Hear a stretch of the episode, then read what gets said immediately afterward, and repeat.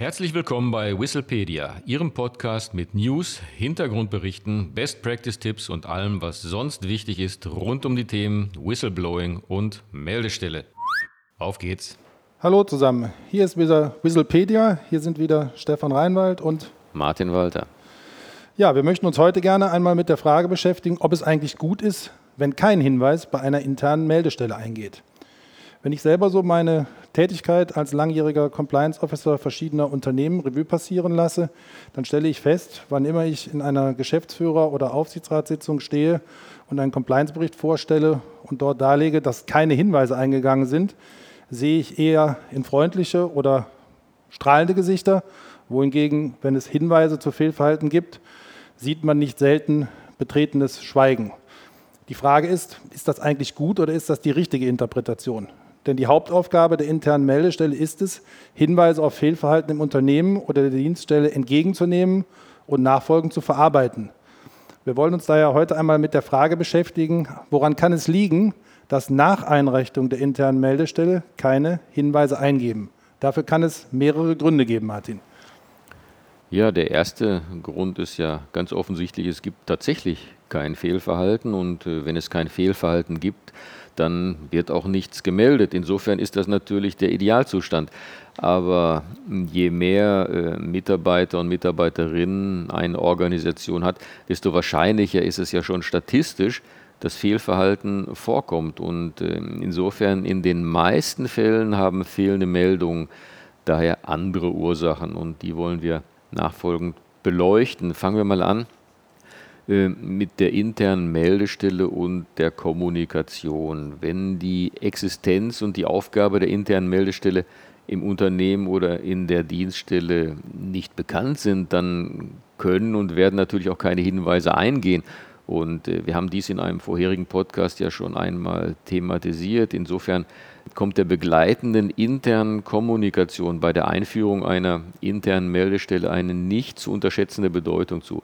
Es ist einer der größten Fehler beim Aufbau von Meldestellen, umfangreich Ressourcen in die Diskussion und Festlegung technischer und personeller Aspekte zu investieren. Das ist auch wichtig natürlich, aber wenn man anschließend die Begleitkommunikation vernachlässigt, dann darf man sich natürlich nicht wundern, dass kein Hinweis eingeht. Und äh, während in der Phase der Systemeinführung vielleicht eine Kommunikationskampagne sogar anzuraten wäre, also nicht nur eine einzelne Kommunikationsmaßnahme, sondern mehrere zielgerichtet hintereinander zur Bekanntmachung der Meldestelle, sind dann im weiteren Fortlauf nur noch einzelne, aber periodische Kommunikationsmaßnahmen notwendig. Zu denken wäre hier zum Beispiel an einen Internetbeitrag über die Anzahl eingegangener Meldungen. Ein weiterer Grund für fehlende Hinweise kann sein, dass der Nutzen der Hinweise nicht bekannt ist. Und äh, bei genauerer Betrachtung ist das ja auch ein Kommunikationsthema. Hinweise über Fehlverhalten sind ein wichtiges Instrument, das haben wir ja schon mehrmals betont, Probleme rechtzeitig erkennen und frühzeitig Gegenmaßnahmen einleiten zu können. Und dass Meldungen im Unternehmen und der Dienststelle positiv konnotiert sind und nicht negativ, etwa im Sinne von Anschwärzen, das ist auch eine wichtige Aufgabe der Hinweisgeberkommunikation. Und ich möchte noch einen weiteren Punkt ansprechen. Unternehmenskultur. Eng damit verbunden ist die Tatsache, dass es hinweisfördernde Unternehmenskulturen gibt. Ähm, wodurch zeichnen sie sich aus? Ich würde sagen, insbesondere durch Transparenz, durch eine strikte Lösungsorientierung und durch Fehlervermeidung. Die Vermittlung der Unternehmenskultur, wie wir wissen, erfolgt sehr stark über die oberste Führungsebene der Organisation. Insofern kommt dem Tone at the Top, also den Aussagen der wichtigsten Führungskräfte über das Hinweisgebersystem, eine essentielle Bedeutung zu. Nur wenn das System vom Leitungspersonal öffentlich unterstützt wird, wird es auch genutzt werden. Das ist ganz offensichtlich und das entspricht auch meiner persönlichen Erfahrung. Aber gibt es noch mehr Punkte, Stefan? Ja, sehr eng zusammen mit dem Thema falsche Unternehmenskultur hängt die Furcht vor Repressalien zusammen. Denn nur wenn Mitarbeiter und Mitarbeiterinnen keine Repressalien wegen einer Hinweisabgabe zu fürchten haben, werden sie auch Meldungen abgeben.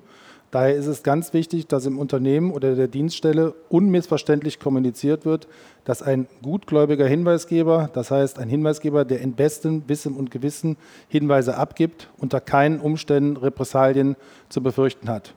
Umgekehrt ist aber auch klar, sollte ein Hinweisgeber Repressalien erlitten haben und wird dies in der Organisation bekannt, wird es mit großer Wahrscheinlichkeit keine weiteren Hinweise mehr geben.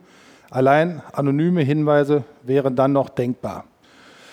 Ja, abschließend sei auch noch der Grund genannt, dass es technische Systemprobleme geben kann. Das heißt, wenn ein Hinweisgebersystem technisch nicht erreichbar ist oder nicht zuverlässig funktioniert, kann dies natürlich auch einen Grund dafür bieten, warum keine Hinweise eingehen. Ja, ich komme nochmal auf den Punkt zurück, den ich eingangs erwähnt habe. Wenn man vor einer Geschäftsführung oder einem Aufsichtsrat steht und im Rahmen eines Compliance-Berichtswesens auch die Anzahl der eingegangenen Hinweise berichtet, dann kommt natürlich auch immer wieder die Frage auf, was ist denn so das normale Mittel, was die Anzahl eingehender Hinweise eingeht. Das lässt sich so allgemein, glaube ich, nicht beantworten. Das hängt sehr stark von dem Unternehmen ab, es hängt von der Branche ab, es hängt von der Unternehmenssituation ab, es hängt von der Zufriedenheit der Mitarbeiter ab. Aber wenn man sich als Kennzahl Hinweise bzw. die Anzahl der Hinweise je 1000 Mitarbeiter als Kennzahl definiert, dann kann man Pi mal Daumen sagen, dass eine Anzahl von zwei bis drei Hinweisen je 1000 Mitarbeiter im Jahr als Mindestmaß zu erwarten sind. Es kann natürlich auch ähm, deutlich mehr sein, aber das ist so etwas, was man so als ganz grobe Richtmarke, glaube ich, definieren kann. Wenn Sie also da deutlich drunter liegen oder über mehrere Berichtszyklen oder Jahre keine Hinweise eingehen, dann besteht eine relativ hohe Wahrscheinlichkeit dafür, dass einer der Gründe vorliegen, die wir gerade diskutiert haben. Ja, zusammenfassend kann man sagen, um eine in Abhängigkeit von der Zahl der Beschäftigten statistisch normale Anzahl von Meldungen oder Fehlverhalten zu erhalten, bedarf es gewisser Voraussetzungen. Das Hinweisgebersystem und sein Nutzen müssen durch geeignete Kommunikationsmaßnahmen im Unternehmen bekannt sein. Die Unternehmenskultur muss richtig sein.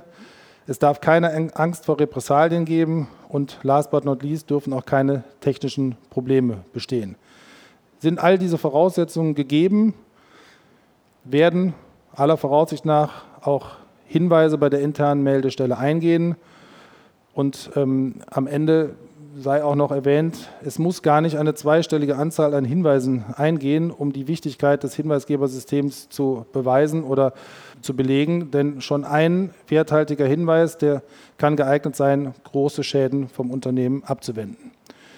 Das soll es für den Moment gewesen sein. Ich hoffe, wir konnten Ihnen vermitteln, dass es nicht unbedingt gut ist, wenn über eine eingerichtete interne Meldestelle keine Hinweise eingehen. Wenn Sie dazu Kritik, Anregungen oder Fragen haben, können Sie sich gerne per Mail an podcast.hinweisgebersystem24.de wenden oder Sie besuchen uns gerne auch, auch auf unserer Webseite www.hinweisgebersystem24.de.